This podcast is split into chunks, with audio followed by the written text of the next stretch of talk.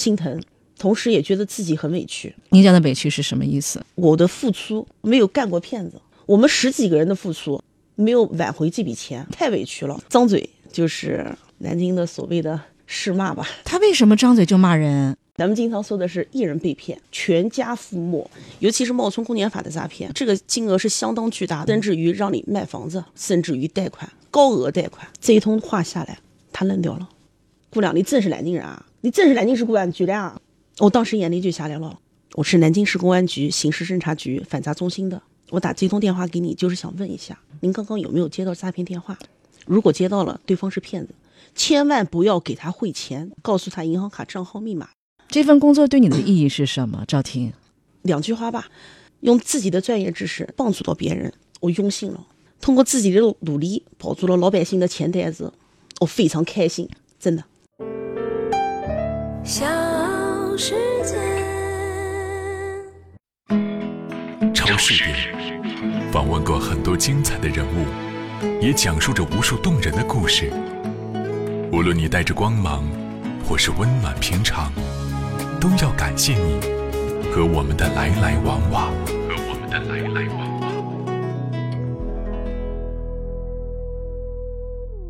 赵婷，你要觉得用普通话说话不自在，可以直接来说南京话，好吗？好，因为赵婷南京话说的特好。昨天我在反诈中心跟赵婷在聊的时候，就被这个那种眉飞色舞啊，那种南京话说的特溜，呃，给我的印象相当的深刻。然后我就好奇啊。工作状态当中，哈，跟这个呃被骗者或者需要做一些防范宣传的工作的时候，你是用南京话还是用还是用普通话呀？首先，嗯，工作的状态肯定是普通话，必须普通话哈。对，嗯。但是在咱们遇到一些紧急的警情回访、紧急紧急的预警拦截的时候，那咱们这边的南京话本地话那是起到相当大的作用，是吧？对，给我们举个例子，这个南京话在你工作当中还能对你有帮助？那必须的哦，说说看有怎么样的一些优势哈？你看啊，咱们呢面对的大多数的人群还是我们的南京市民，一口流利的南京话本地话的话，对咱们打预警电话或者是回访的电话的时候，真的是省时又是省力。我记得有一次我在打预警拦截电话的时候，哎，电话一接通，肯定是按照规定对吧？跟他先问，呀，是你好，这边咱们这边是南京市公安局，这边有没有接到什么诈骗电话呀？对方张口就是跟你有什么关系啊？很不友好哎！我接到了跟你有什么关系？连续这样子的问我的时候，我当时头脑轰，嗯，炸的了。炸完的同时，我瞬间就用我刚刚的语气跟他讲：“哎，师傅，跟我讲，我这边真的是南京市公安局的老五处的人，是不？” 立马，老南京都知道老五处是吧？对，立马对方愣到了，然后来一句说。你真南京市公安局的？我说你放心的，挨摆你听我这说话，这挨摆都出来了都。一口话把人家对方说的，是百分之百的相信我们。嗯嗯。最后他跟我们很愉快的沟通了。他一开始是不相信，所以他才用那种非常不友好和抵触的那种态度对你哈。是的，是的。嗯。为什么呢？后来我们通过交谈才发现，他是因为前期接到了骗子电话，才挂掉，然后我们电话就进来了。他这个时候立马就觉得这个骗子肯定是盯到他了，又换了一个人，对呀，是吧？又盯到他了，男的不行换女同志，是是是是。这个时候，任何人打进去电话，除非他家里面人，只要是陌生电话，嗯，他这种惯性思维、抵触心理都能够理解的，说明他警醒意识非常强。对对对，嗯。但是真的，我们只要把南京话一亮出来，嗯，因为南京话讲起来。也不太容易的哦。是，我都在南京都混这么多年了，你让我说一句这个相对正宗的一个词儿，我都不太会说，不敢张口讲。所以你一开口，老南京一听就听出来了，这就是咱南京姑娘嘛。所以说，后面的沟通的话，那就是绝对哦，嗯，没问题的哦。哎，老师傅到最后那声谢谢讲的地板哦。哎呀。地板这个我是第一次从一个南京人嘴里听到。嗯，我们同事当中也有很多南京人。这个低百是什么意思？绝对的意思是？绝对的意思。哦，绝对的意思。绝对相信我们。啊，你看哈，南京话给我们这个南京姑娘，给我们从事反诈工作的这个赵婷，还真的是起到了一定的推动和帮助的作用。人家不有句话吗？嗯，老乡见老乡，两眼泪汪汪。你们在南京还叫老乡见老乡啊？不是，在这种颠簸当中，我们就是。对吧？无声的老乡来，是这种时候的信任度，绝对是要比骗子一口闽南话、对台湾腔蹩脚的台湾普通话来的更加让人相信。对呀、就是我们说骗子惯用的伎俩就是骗术嘛，但骗术当中有一个，您刚才讲挺蹩脚的，就是说一些就南方南方普通话，一听就听得出来你是正儿八经的啊，我们什么公安局的或者是公检法的一些工作人员吗？你连普通话都说不好啊，因为普通话应该是我们所有这种系统的工作人员的一个工作规范、工作要求，对不对？必须的。但是就有人深信不疑，就这样的一种非常提不上技术含量的一种行骗方式，还是能够骗到人。赵婷，这个为什么呢？我我我始终想不通。昨天我在跟你们沟通的时候，我也我也觉得有些匪夷所思的地方啊，为什么会有人仍然会上当受骗啊？昨天陈警官告诉我说，百分之八十的人不会上当。但仍然会有百分之十到百分之二十，百分之十到百分之二十的人一旦上当受骗，陈警官一句话我印象特别深，他影响的是一个家庭啊，甚至是更多个家庭，但是好多钱是借来的。对对对，嗯，这个时候的话，我们的预警拦截那起到了尤为重要的作用。给我们说说看预警拦截好不好？咱们这边预警拦截的话呢，就是咱们你看啊、嗯嗯，咱们反诈中心一共十二个人，十二个人的话，因为每天都会有调休嘛，是调休的状态下，咱们也是确保每天有嗯九到十个人在工作岗位上。咱每天一上班，第一件事情从公安部下载这种预警拦截电话。那么咱们每个人的话，将近要分到五十个以上的电话。嗯嗯这个时候，咱们对这批电话新鲜出炉的预警啊，嗯这个时候这所有的电话，那也就是说，骗子的热线嗯也在不断的跟他们沟通。他们已经开始工作，已经开始忙活了，就对方已经开始忙活了，对普遍撒网，再打电话给一些有可能受骗的人，是不是这个意思？一点不错。嗯这个时候的话，咱们的工作是什么？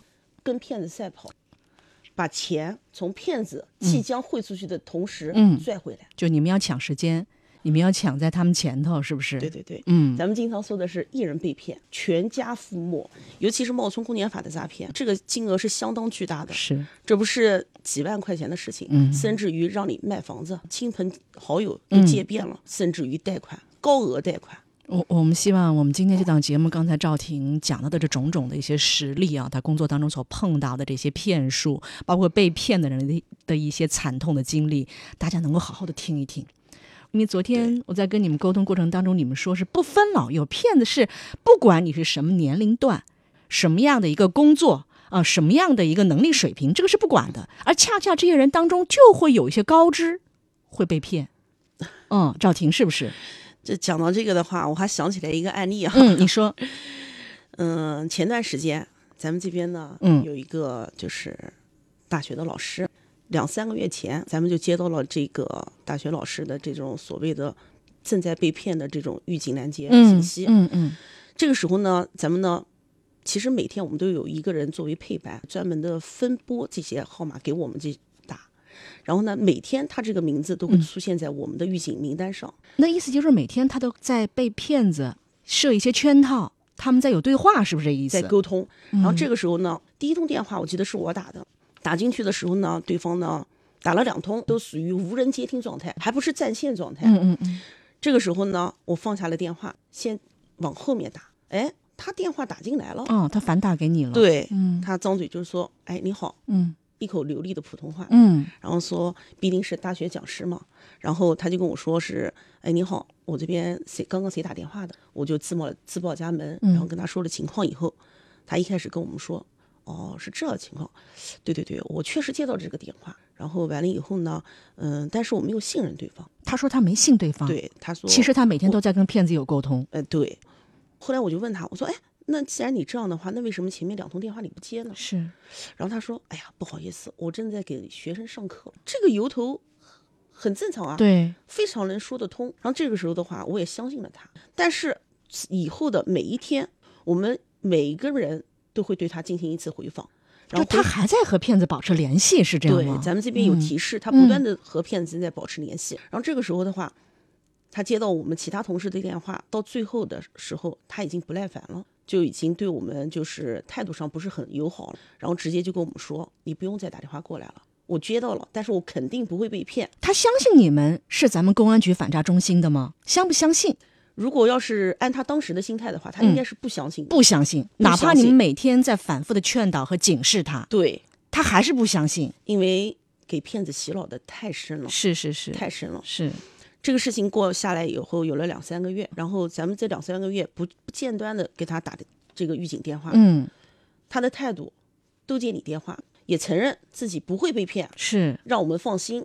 上个星期吧，他主动报警了，被骗了四百多万。四百多万，对对对，我们当时听到这个数字的时候，我们整个查控中心、反查中心都特别的难受。是他仅仅只是一个大学老师啊，对，这四百多万是他的个人的所有的积蓄，三个部分组成，哪三个部分？个人的积蓄也就几十万吧，大部分的都是借贷。哎呀，有借有贷是这个意思吗？是，的，他周围的好朋友都给他借遍了。他在这么长时间以来，他不停的在借，不停的在贷，对，最终四百多万汇给了骗子。历时三个多月。这个时候你们再想去拦截是拦截不了了吧？或者想什么止付，这个我不是太懂啊，因为我到你们那儿才学到一些这个这个这样的一些概念和名词儿，什么止付、什么冻结这些，就就没有这个机会了，是不是？相当不太容易了，嗯，是。相当不太容易。因为我也知道好多都是境外的骗子，包括账户也都是在境外，是吗？对对，就你们已经手够不着了呀。鞭长莫及，真的是特别替他惋惜。嗯、上上个星期周周末的时候，我值班，他主动打到我们这边来，强烈要求想来看看我们。是，然后这个时候因为是周末嘛，嗯，我就和我们的陈红艳警官汇报了一下这个嗯工作。然后陈红艳警官说可以，没事儿，我来，嗯我来接待他。我这里说一下陈红艳警官，陈红艳警官是咱们反诈中心，呃，这样的一个团体的带头人。然后陈主任后来我电话一打通，他说没问题，我来把家里的事情安排一下，星期天嘛，当时，对嗯因为他平时没有什么节假日。嗯嗯，为什么嗯？因为我们的工作性质在这边，是是我们就是二十四小时，是的，导致了他就连轴转。嗯我们还有十天一个班，有的时候晚上七八点钟、九十点钟，只要有突发情况，他就过来那这个老师，大学老师见到了这个见到了。陈警官，两点两点四十的时候，嗯他来到了我们的反诈中心，嗯然后我们下去把他接上来的嗯时候，嗯嗯嗯，他一上来哭了，慢慢的他诉说了自己这三个月的遭遇。他是怎么就那么深信骗子的那些圈套和伎俩呢？能不能跟我们大概说说看，骗子是为什么一步一步的从他的口袋里面掏了四百多万呢？而且你们反复的给他打电话都没有用啊！首先，骗子跟他说：“您是不是有一张医保卡曾经丢过？”哎，巧了，确实丢过，确实丢过，但是他补办成功了。然后他说这张医保卡给别人捡着了，在北京的一个医院刷卡用了，刷卡用了一万多块钱，因为咱们现在的医保卡还没有办法实行联网，他也查不到对他查不到，嗯然后他直接就跟他说是你你这是属于恶意消费。啊。然后作为一个有知识的人、有文化的人，嗯，他肯定是不愿意自己有这样的名声，对呀、污点啊，这是对？吧？他说那怎么办呢？嗯，直接就问人家怎么办。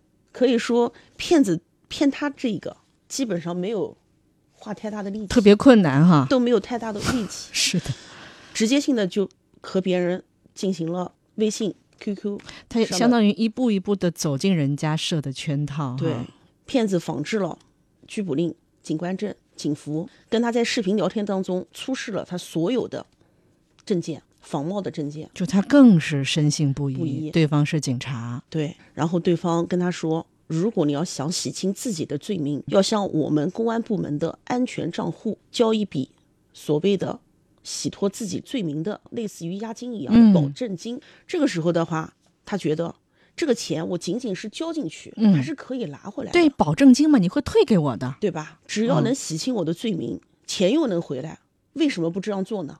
对吧？我是想帮你的呀，才私下把这个案件给结掉。你要是不愿意报警，你去啊，他被吓到了。但这个时候的话，你就应该果断的选择幺幺零报警。什么案件是可以私下把它结掉的呢？对呀、没有任何案件可以。嗯，而且我们连续三个月的历时跟进，他这样的 拒绝我们，哎，你们的感受是怎么样的？就特别难过吧？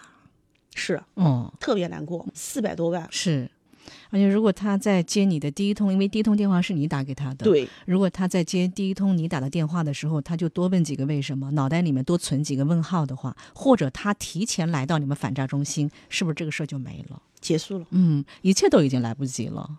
是了。嗯，你是不是觉得就这种时候是特别无力和无奈的时候？对，因为你是从事这块工作，应该是在你们那儿十几个姑娘当中最长的，你这种感受应该是最为强烈的。真的啊，有的时候心疼，同时也觉得自己很委屈。您讲的委屈是什么意思？嗯，我的付出可以说没有干过骗子，对吗？对，我没有干过骗子，是的，我们十几个人的付出没有挽回这笔钱，太委屈了。我们的工作每天，其实真的哈，就是我们每天上班两种声音，第一种是什么？键盘的哒哒声。当我们遇到资金要往下查的时候，嗯，我们知道提前查、提前录、提前反馈对破案是多么的重要，及时准确。第二种声音就是我们打预警拦截时候反复的工作语言，请你相信我们，我们是最专业的。这个时候如果再被骗这么多钱，我们觉得特别委屈，是你刚才一句话说特实在，没有干过骗子。失败。我还昨天在咱们反诈中心听说了一件事儿，嗯，说你是就就在最近吧，嗯，跟这个一个受骗的人在沟通过程当中，对方特别不能理解，还骂了你，是不是？哦、这种事儿多吗？说说这个事儿好不好？而且说 被骂了以后，咱们陈警官带着我们所有的姑娘们还送了一首歌给你，是安慰你，是不是？一点不错。嗯，讲讲看。是我那天是值班，这个时候我就把预警电话拿接过来了。嗯这个时候正好有一个需要打的，是个老南京嗯老师傅，张嘴就是这种 南京的所谓的市骂吧。他为什么张嘴就骂人？后期我们才知道，因为他前面给骗子就是也是接了很多通电话，哦，他以为你们也是团伙作案，是团伙作案，团团伙作案，我们死于团伙作案。这是让你们最难过的时候对，哈。然后嗯这个时候他的市骂就是真的是问候到家里面的各个人，是吧？最难听的话哈。这个时候的话，我可以跟他不可以，叹一口气，哎呦，太不容易了。骂完了吗？嗯，能听我说话吗？你说我也是老南京啊，我要是骂起来的话，比你还难听，我一定能够骂过你，我嘴皮子这么溜。但是你不能，对不对行？可以听我说句话吗？是，我是南京市公安局刑事侦查局反诈中心的，我打这通电话给你，就是想问一下，您刚刚有没有接到诈骗电话？如果接到了，对方是骗子，千万不要给他汇钱，告诉他银行卡账号密码及验证码。这一通话下来，他愣掉了。姑娘，你真是南京人啊？你真是南京市公安局的啊？我当时眼泪就下来了。讲句难听话，真的拦他们的钱，就像拦我自己家钱一样。真的，我不是第一个流泪的，是，但是我们我也肯定不是最后一个流泪的。